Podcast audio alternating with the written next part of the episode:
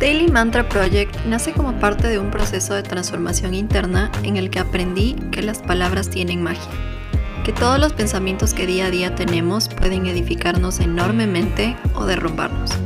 Este es un proyecto en el que quiero junto a ti descubrir cómo cambiar lo que vivimos sin cambiar nada más que nuestro interior y la forma en la que vemos la vida. Yo soy Fabia Camila y espero que cada palabra resuene en tu interior y se grabe en tu corazón. Empecemos.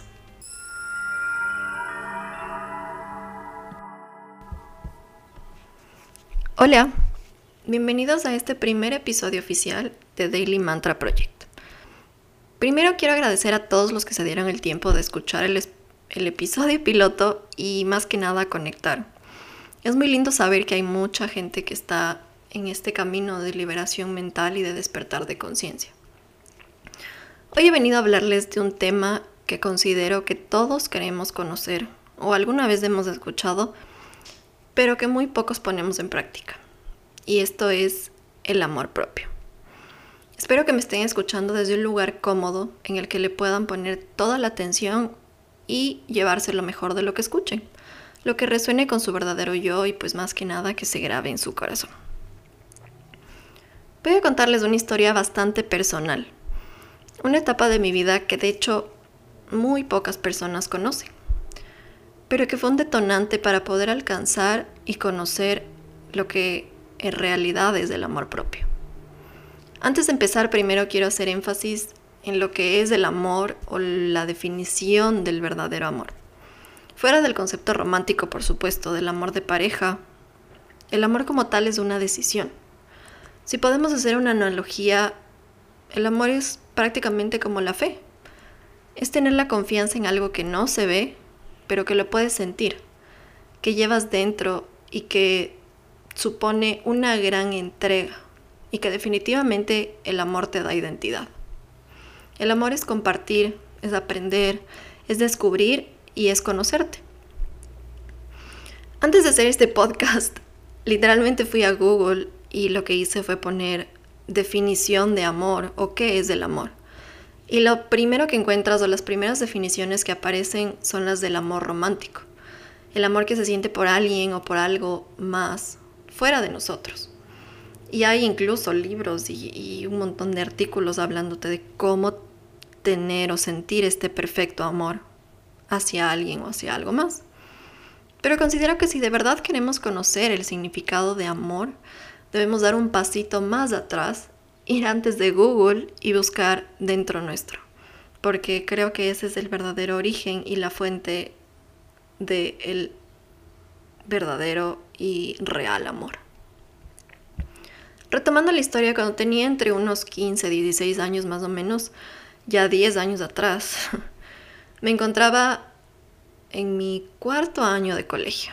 Sí, cuarto año estaba en esta etapa de las fiestas, de los amigos, las salidas, todas estas experiencias súper chéveres de la vida perfecta de adolescente en la que no tienes muchas responsabilidades más que las de cumplir con el colegio, tus tareas, exámenes y demás. Y en mi caso ser buena hija. Soy la mayor, por lo tanto era el ejemplo. Soy, pues considero que sigo siendo el ejemplo en mi casa. Pero bueno, en ese momento definitivamente cuando eres adolescente tu vida no se ve nada así todas las hormonas de adolescente están descontroladas y prácticamente te controlan funcionalmente hablando. Y la mínima situación o la mínima cosa que sea o que esté fuera de tu control puede parecer un completo desastre y verse como el fin del mundo. Todos hemos sido adolescentes y todos podemos afirmar que de hecho es así. Como les comenté en el episodio anterior, soy una persona que piensa todo. Tiendo a ser perfeccionista, y de alguna u otra forma querer ser mejor que los demás. Y en esta etapa de mi vida generalmente estaba en secreto comparándome o midiéndome con la regla de otro. Porque al final cuando uno se compara tiene que compararse con uno mismo. Ver y decir, ok, este es, esto soy yo y quiero llegar acá.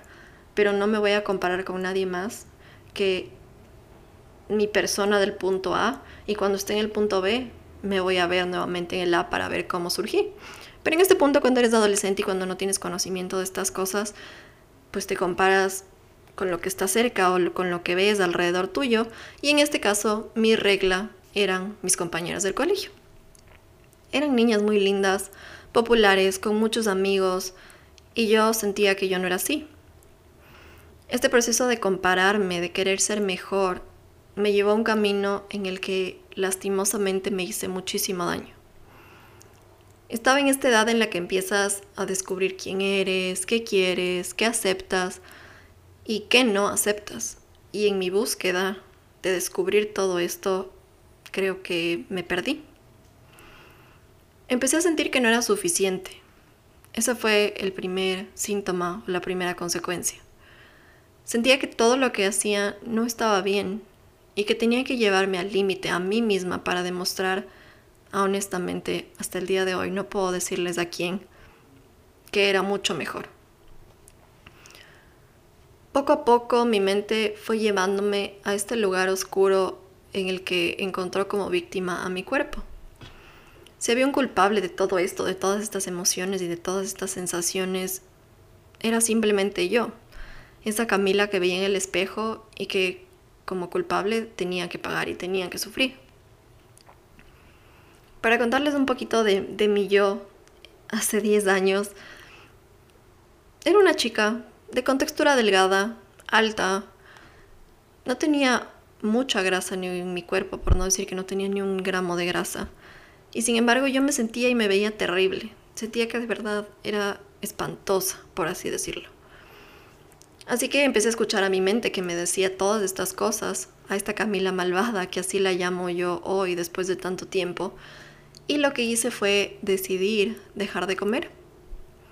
Poco a poco comía menos, mentía mucho más y tenía esta absurda obsesión por verme mejor, o lo que en mi cabeza era verme mejor. Dejar de comer se convirtió en provocarme el vómito porque ya solamente no comer no era suficiente. Estaba en este camino en el que mientras más formas de hacerme daño descubría, era muchísimo mejor. Como consecuencia, por supuesto, empecé a bajar muchísimo de peso, me enfermaba constantemente, mi estado de ánimo era cada vez peor y mi ansiedad estaba totalmente por el cielo. Dejé de ser sociable en mi casa y a pasar muchísimo tiempo sola, a no compartir con mis papás o con mi hermana, que en realidad era una de las cosas que más me gustaba hacer. Para resumirles toda la historia, hay un dicho conocido que dice que hay tres cosas que no se pueden ocultar. El sol, la luna y la verdad. No sé cuánto tiempo pasó para que definitivamente todo este daño que me estaba haciendo eh, saliera a la luz. Mis padres y mi hermana tenían un dolor enorme por todo esto y solamente hoy puedo decir que entiendo el dolor por el que pasaron. Pero como todo es perfecto y todo sucede por algo, estoy segura de que esto también fue una enseñanza para ellos. Y hoy estoy infinitamente agradecida. Y si alguno de los tres está escuchando esto, les agradezco por su entrega, por su paciencia y más que nada por no rendirse en mi proceso. Después de algún tiempo en terapia, doctores, psicólogos, psiquiatras, todos los intentos desesperados de mi mamá para que saliera de esto, empecé a darme cuenta que en, efecto no hay peor ciego que el que no quiere ver. Y yo no quería ver que tenía un problema y que este problema era grave, que me estaba matando y que no había persona en esta tierra que pudiera hacer algo por mí. Finalmente decidimos dejar la medicina tradicional, dejar de lado un poco todos estos recursos que mi madre ya había ocupado y que obviamente no estaban causando nada o que ayudaban, pero muy poco y muy lentamente. Y decidimos ir por la última opción, que era la meditación y la terapia espiritual. Ojo, estoy hablando de terapia espiritual, no religión, son dos cosas completamente diferentes. Pero bueno, en este último intento conocí a esta señora de cabello negro, eh, que la verdad, y me siento muy mal por esto, pero no recuerdo su nombre, pero era una señora, era colombiana, se la habían recomendado a mi mamá. No era doctora, pero tenía muchísimo conocimiento espiritual y energético.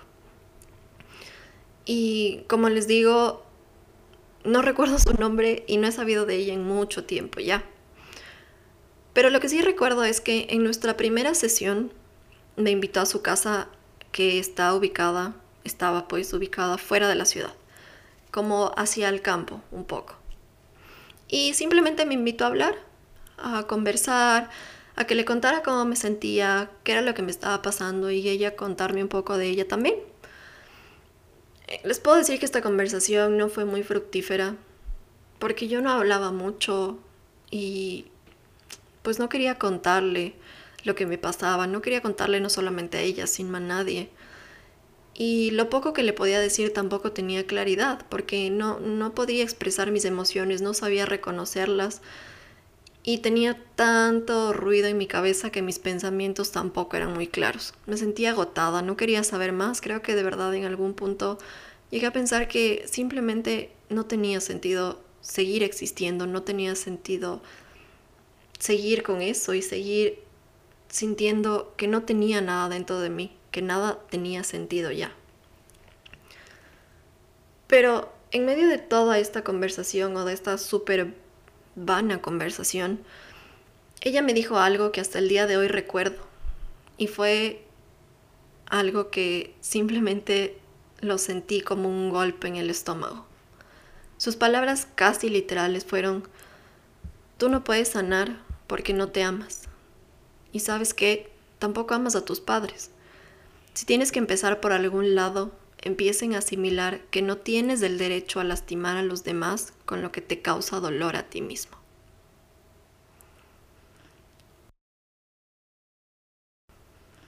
Esas palabras me retumbaron en la cabeza. Y más que en retumbarme en la cabeza, creo que de verdad me dolieron en el alma. Hace mucho tiempo no sentía nada y ese momento sentí un profundo dolor. Sentía tanto dolor al pensar que no sentía amor, que creía conocer lo que era amor, pero que estaba totalmente cubierto, sucio, abandonado y botado por ahí en algún lugar. Y al tenerlo abandonado, por consecuencia no podía manifestarlo. Y no podía manifestarlo ni entregárselo a la persona más importante en mi vida, de la que esperaba más, a la que más daño le había hecho, que era yo misma. Me estaba exigiendo y exigiendo y exigiendo sin sentido alguno y no recibía nada bueno a cambio más que dolor y daño. Y más allá de esto, estaba salpicando de este sentimiento a las personas que según yo, en mi equivocada definición de amor, amaba, que eran mis padres y mi hermana. Al haber recibido este golpe, al haber escuchado estas palabras que resonaron con mi yo interior, que se conectaron con ese ser, con ese verdadero yo que necesitaba escucharlas, fue cuando finalmente emprendí este camino. Fue este momento en el que decidí girar la mirada hacia eso que tanto necesitaba, que era nada más que el amor propio, lo único que iba a poder sanarme. Fue un camino arduo de paciencia y esfuerzo, no les voy a mentir, de verdad es, es bastante complejo porque antes de aprender a amarme tenía que aprender a quererme y a tener autoestima. Y aquí quiero hacer una pausa y hacer un, un énfasis porque creo que entre estas tres cosas, quererse uno mismo, tener autoestima y amor propio, están ligadas. Definitivamente la una se conecta a la otra, pero son completamente diferentes. Cuando nos queremos a nosotros mismos, nos preocupamos por nuestras funciones básicas comer, dormir, ducharnos, caminar, todas las cosas necesarias y esenciales para vivir.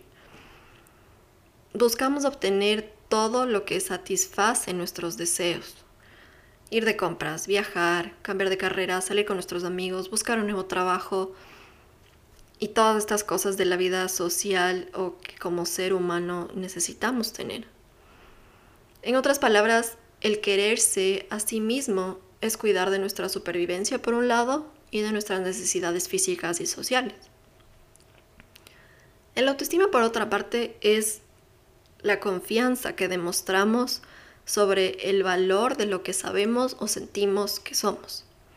Es esta seguridad que tenemos que normalmente se vincula a nuestro aspecto físico, a nuestra inteligencia, a nuestra profesión, a nuestra forma de relacionarnos con los demás, a nuestra creatividad, nuestros talentos, etcétera, etcétera.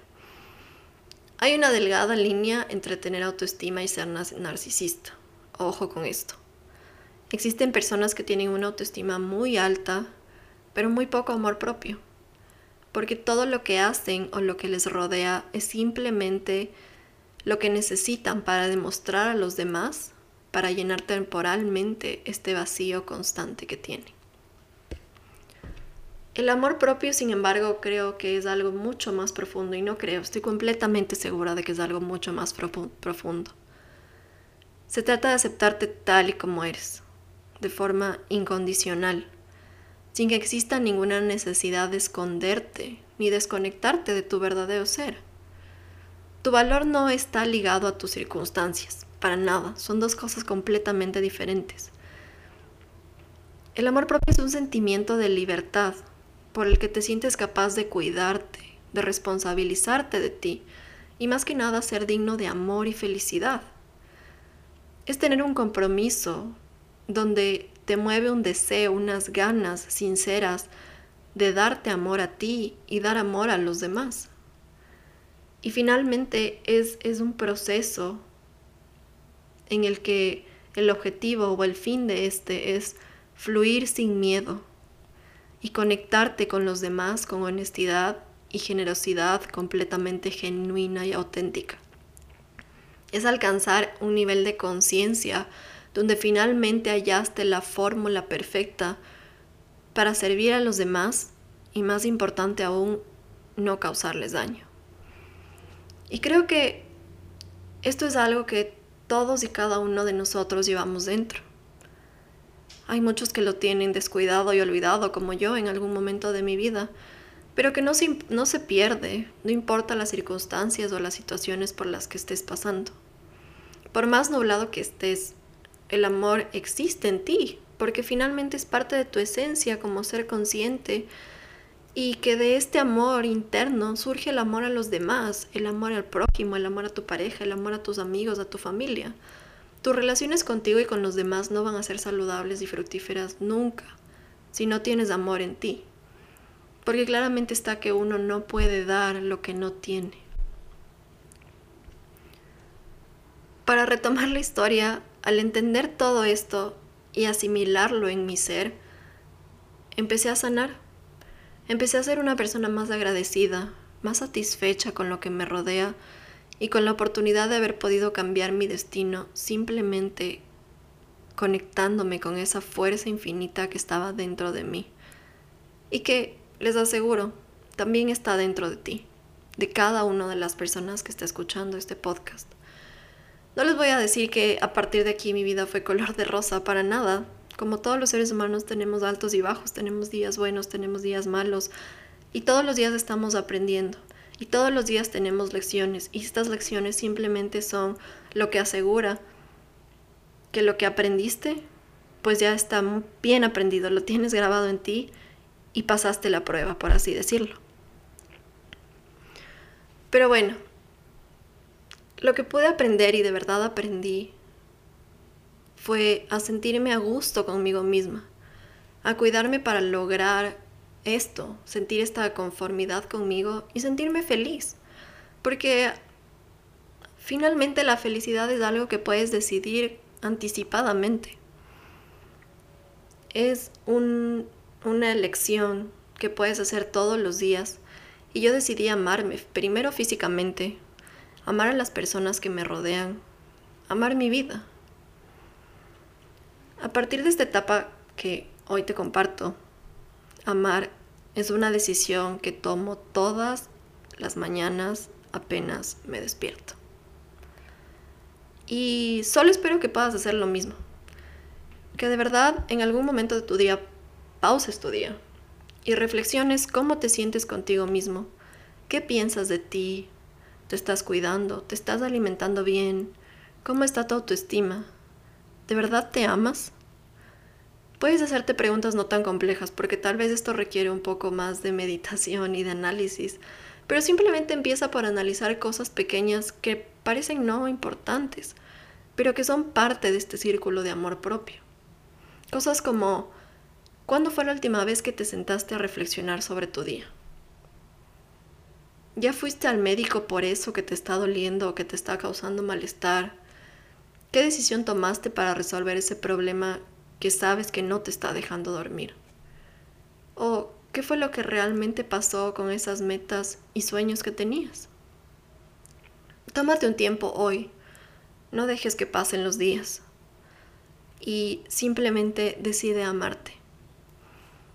Finalmente, el mantra con el que te quiero dejar para tu reflexión es, puedes buscar a través del universo entero a alguien que se merezca tu amor y afecto más que tú mismo, y no vas a encontrar esa persona en ningún lugar. Tú mismo, tanto como cualquier persona en el universo, te mereces tu propio amor y afecto.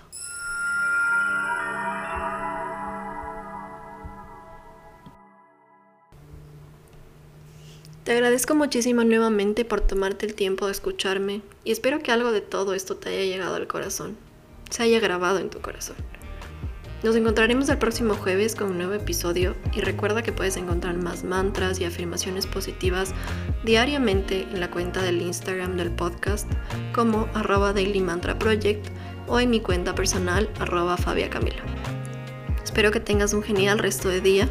Te mando mucha luz y calma para poder enfrentar y recibir todos los aprendizajes que la vida nos pone todos los días con muchísimo amor.